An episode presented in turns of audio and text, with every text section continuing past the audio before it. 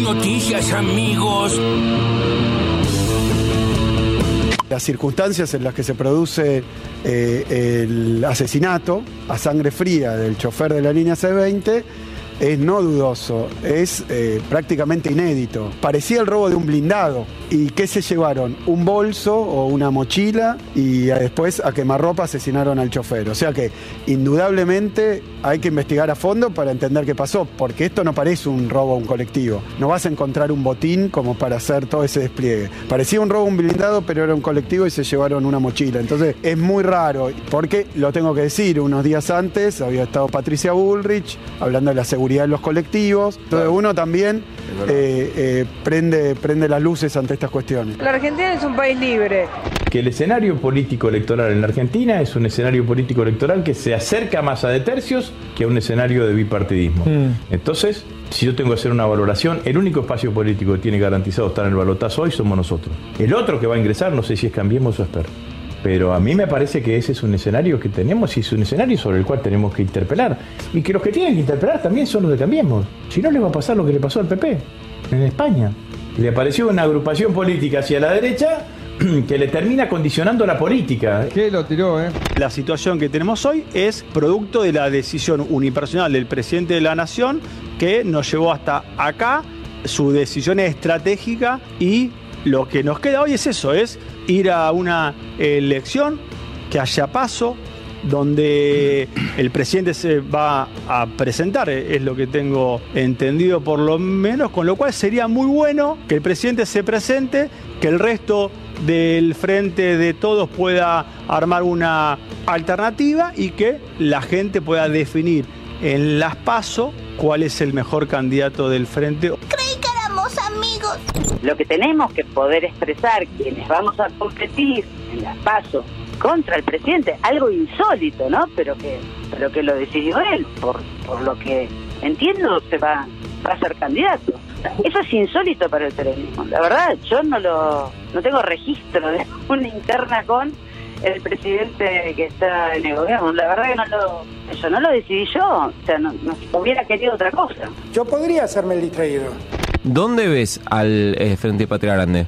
Nosotros venimos planteando hace varios meses atrás, e incluso lo, lo hemos eh, planteado este, con el propio Guado, que es una figura para nosotros este, muy interesante y que, no- que nos gusta, eh, que lo que tiene que haber en el Frente de Todos es una candidatura que exprese una agenda, es decir, toda una agenda que tiene mucho que ver con lo que encarna Cristina, Vamos con lo nuestro. ¿Quién es Milei para poder insultar a todos y nadie puede decir nada de él? Él creó un grupo de talibanes que insulta a todo el mundo. Y él mismo es insultador serial. Entonces, ¿quién es él para que no se pueda hablar de política de él? Y si uno encuentra este dato, ¿por qué no se lo puede decir? Igual el dato, Él- ¿cuál es? Más allá de tu, el, de tu- el dato de tu es, análisis. si yo veo... Él trabajó en Claro, dónde. Si vos venís diciendo que son todos ñoquis, que son, yo Sí. soy la antipolítica, la anticasta, etcétera, y resulta que te juntás con toda la casta que hay, pues vos te fijas de, de dónde sale toda la gente que él está armando y es casta de todos Toda. lados. No, porque- si vos eh, sos el torquemada que estás condenando a la hoguera a todo aquel que no responde a, tu- a tus condiciones, el- la más mínima cosa que hago te la voy a ro- enrostrar. Se tiran con de todo. Ay, ay, ay, cuántas cosas se han dicho en las últimas horas. Ahí escuchábamos sobre el final a Kachanowski contra Milei. Eh, rarísimo. La, la pelea libertaria. Sí. Hay internas, realmente internas en todos los espacios políticos ya a esta altura. No, no, No, queda, no, no que- queda nadie sin jugarse una interna. Claro, creo que igual de los bienes gananciales de la separación con Expert eh, quedó del lado de Expert. Kachanowski quedó al lado de. Expert. Me gusta eso de los bienes gananciales. ¿Quién Sí. quedó de un lado y quién quedó del otro? Sí. ¿Y con Milei quién quedó? Eh, La hermana. Milei, la hermana y, y el, el hombre este Kikuchi. Sí, y una buena intención de voto, Que aparentemente. tiene un gran nombre, digámoslo. En todas las Kikuchi es un gran nombre. Bueno, veremos. Escuchábamos también a Itay Akman, diputado nacional del Frente de Todos, referente de, de Patria Grande, eh, sobre mm, una candidatura que exprese una agenda. Eh, está- están buscando candidatos. Hay gente que, eh, que está buscando la candidatura. eh, que, que represente a un sector de frente de todos si es que no va a ser Cristina, como Claro. todo indica, ¿no? Todo indica que Cristina no va a ser candidata, entonces hay un montón que dicen, che, todo bien, pero yo con masa no tengo muchas ganas. Entonces ahí están como buscándole la vuelta. Sí. Patria Grande ya tiene el propio que por ahora Grabois. Grabois, sí. Eh, y si no, en caso de que no sea Aguado, ¿no? Bueno, todas esas Sí, sí. idas y vueltas de Que, nombres. que es simpático para, para, para el sector del kirchnerismo, la verdad que sí, es el único que propone cosas diferentes. Y por Eh, ahora- eh, por eso, digo, están Grabois y Guado, ya fue, estamos en abril, no tenemos mucha más vuelta. definan, ¿no? Claro, estamos ya Sí. con ganas de definir. Si va más a quién, quién le presenta una interna. Claro, también, ¿no? o Scioli, el que sea, no sé. El tema es quién es el candidato de Cristina también, ¿no? Porque Claro. el candidato de Cristina es el candidato, ¿es un kirchnerista o es eh, No Massa? importa, digo, a esta altura igual hay que ver si Cristina se define explícitamente, qué sé yo, pero alguien que represente otra cosa, digo, ese. Sí. ese- ese- Bueno, todavía queda tiempo para definir, así que de estas va a haber un montón, idas y vueltas. Juliana Di Tulio dijo que es insólito que el presidente vaya a una paso, pero aclaró que eso lo decidió él. Bueno, en, en línea con Guado de Pedro, que culpó a Alberto por la interna del oficialismo, dijo que ya está, que se, que se presente, dijo. Que se presente Alberto, eh, que es lo que quiere, no sé qué, y el resto del frente de todos presentará un candidato, dijo de Pedro, medio como dejándolo anda, afuera, vamos. Alberto y el resto. Alberto contra el resto del frente de todos. resto del mundo. Vino hoy el Chivo Rossi, Agustín Rossi, jefe de gabinete. Estuve esta mañana acá con Roberto Navarro. Lo escuchábamos también a Axel Kisilov. Todo eso entre las voces del día. Ahora las noticias en maldita suerte. El presidente canciller. Alberto viajó a Chile por el abrazo de Maipú y participa de la cumbre latinoamericana por inflación. Fue para encabezar junto a Gabriel Boric la ceremonia de conmemoración de los 205 años del abrazo de Maipú entre José de San Martín y Bernardo O'Higgins el 5 de abril de 1818 tras la batalla de Maipú ocurrida ese mismo día. Además, el presidente participará de un encuentro convocado por el presidente de México denominado Alianza de Países de América Latina y Caribe contra la inflación.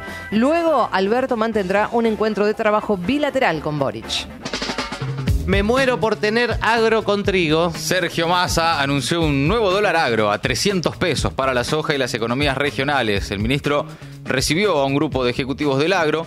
Habrá un tipo de cambio diferencial para la soja por 45 días y uno de economías regionales por 5 meses. Para la soja entonces regirá entre abril y el 24 de mayo, mientras que para los productores regionales funcionará hasta el 7 de julio. Con esta medida, el gobierno apunta principalmente a aumentar el ingreso de dólares en un contexto de caída de las reservas y de una, de una sequía que impactó en la cosecha.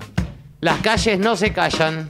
Piqueteros realizan 128 cortes en todo el país en reclamo de alimentos y planes sociales. Manifestantes de la unidad piquetera están interrumpiendo el tránsito en eh, cruces de rutas, en puentes, avenidas, con ollas populares. Las principales manifestaciones están sucediendo en Capital Federal y en Gran Buenos Aires.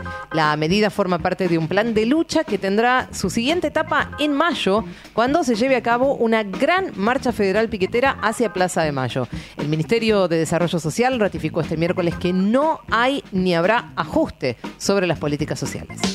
Se dobló y se terminó rompiendo. Juntos por el Cambio se fracturó en Mendoza. Atención, la coalición opositora se fisuró en uno de los principales distritos electorales del país, allí donde gobierna la UCR y el principal referente local del PRO, el diputado nacional Omar de Marchi, decidió competir por fuera de la coalición. Se suma así a la ruptura de Juntos por el Cambio en Salta, Tierra del Fuego, Chubut y Río Negro. Patricia Bullrich y Horacio Rodríguez Larreta avanzarían este miércoles por la mañana, eh, perdón, este jueves por la mañana con la intervención del partido a nivel provincial.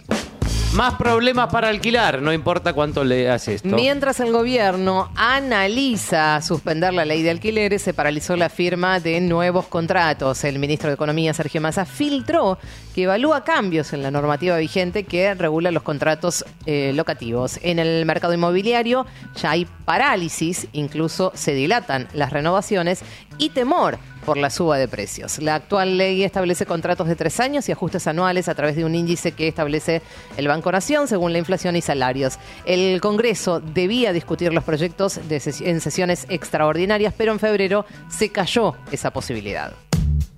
Una ayuda muy demorada. El gobierno reglamentó una ley para personas en situación de calle. Se trata de una normativa que había sido aprobada en el Congreso en diciembre de 2021. Ordena, entre otras cosas, realizar un relevamiento nacional y crear una red de centros de integración social en todo el país. Además, señala que el Estado debe realizar acciones para que las personas puedan hacer en forma gratuita los documentos de identidad personal, como la partida de nacimiento o el DNI.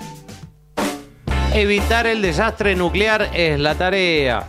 Es la tarea desde un primer momento. Casi el jefe de los inspectores nucleares de las Naciones Unidas, el argentino Rafael Grossi, se reunió este miércoles con funcionarios rusos en Kaliningrado. Objetivo, efectivamente, evitar un desastre atómico en la central nuclear de la provincia ucraniana de Zaporilla. En la central más grande de Europa está controlada desde marzo de 2022 por el ejército ruso en el marco justamente de la invasión de Ucrania y desde hace meses ambos bandos se acusan mutuamente de bombardearla.